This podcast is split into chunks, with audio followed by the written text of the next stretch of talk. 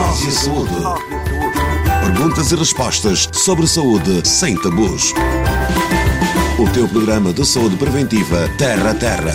Eu também gosto. Eu não perco um programa. Gosto muito. Mantém-se ligado. Adoro Nós e a Saúde.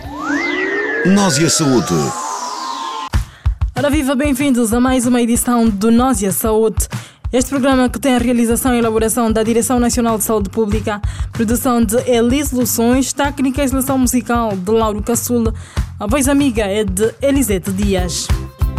Nesta edição vamos falar sobre o papel do técnico de saúde na promoção do planeamento familiar. Aqui você ficará a saber quem é o técnico de saúde, qual é a sua principal tarefa quando o assunto é planeamento familiar, onde encontrar informações sobre serviços de planeamento familiar e muito mais. Nós e a Saúde. Informação, educação e comunicação. Profissional de saúde é um elemento importante na promoção do planeamento familiar. Além de ter conhecimentos técnicos, prestar as atividades clínicas, deve empenhar na educação e aconselhamento dos utentes para que conheçam todas as alternativas de contracepção e possam participar ativamente na escolha do método. É importante também que o técnico de saúde tenha habilidades de comunicação e relação interpessoal. Ser cordial, mostrar empatia, saber ouvir e respeitar a opinião dos utentes sem julgar. E como estamos aqui a falar dos técnicos de saúde, vamos agora ouvir alguns para saber o que é que nos têm a dizer em relação à sua importância na promoção do planeamento familiar. Joaquina Canivete e sou enfermeira. Ah, Deve primeiro passar a informação, não é? Passar a informação, primeiro explicar mesmo o que é o planeamento familiar e aconselhar, explicar o- as vantagens e as desvantagens. E ali cabe o paciente dizer não por tudo que o técnico falou, passou, então eu prefiro optar por este método. Eu chamo-me Dinazalda de Souza, eh, sou a chefe de enfermagem da, da Clínica Estoril. Mas o técnico deve informar ao, a, a- pessoa que vem à procura ou ao paciente né, eh, os métodos, eh, qual é o melhor método de acordo à idade, de acordo eh, às gestações, né? Há pessoas que já tiveram a primeira, a segunda e querem vir a ter filho daqui a X tempo. Então, eh, o dever do enfermeiro é passar a informação e o paciente vai escolher qual é o melhor método, no caso, para ele. Nós e a Saúde. Tudo sobre a saúde e prevenção contra doenças. Estas são algumas características importantes para o atendimento e aconselhamento do paciente. Aqui importa referir também que a confidencialidade é um outro aspecto fundamental quando se fala do papel do técnico de saúde.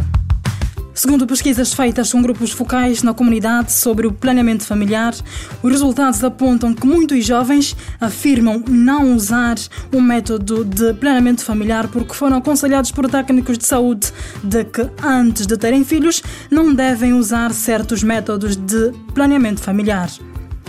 Isto para dizer que a opinião do técnico de saúde tem grande influência na tomada de decisão dos utentes dos serviços de planeamento familiar. Por ora vamos ouvir a doutora Andola Prata que nos vai dar mais subsídios em relação a este tema. Os técnicos de saúde têm um papel, desempenho, devem desempenhar um papel muito importante na promoção do planeamento familiar. Portanto, para passar informação ah, correta e completa de todos os métodos, também para ajudar a mulher eh, a fazer uma escolha informada do método necessário, dependendo da altura em que a mulher se encontra na sua vida sexual e reprodutiva, mas também para ajudar as mulheres a tirarem aquelas informações ah, ah, incorretas eh, que muitas têm sobre vários métodos, às vezes o que ouvem nos bairros, o que ouvem de amigas.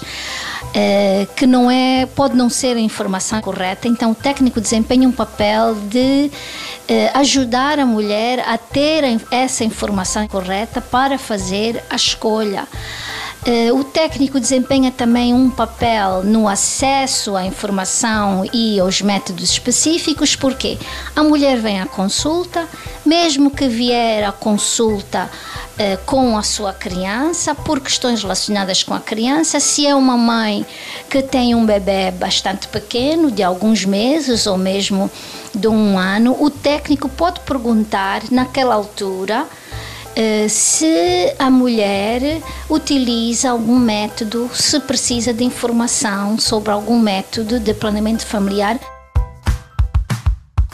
A doutora Andola Prata falou-nos da importância da escolha informada para garantir uma decisão consciente.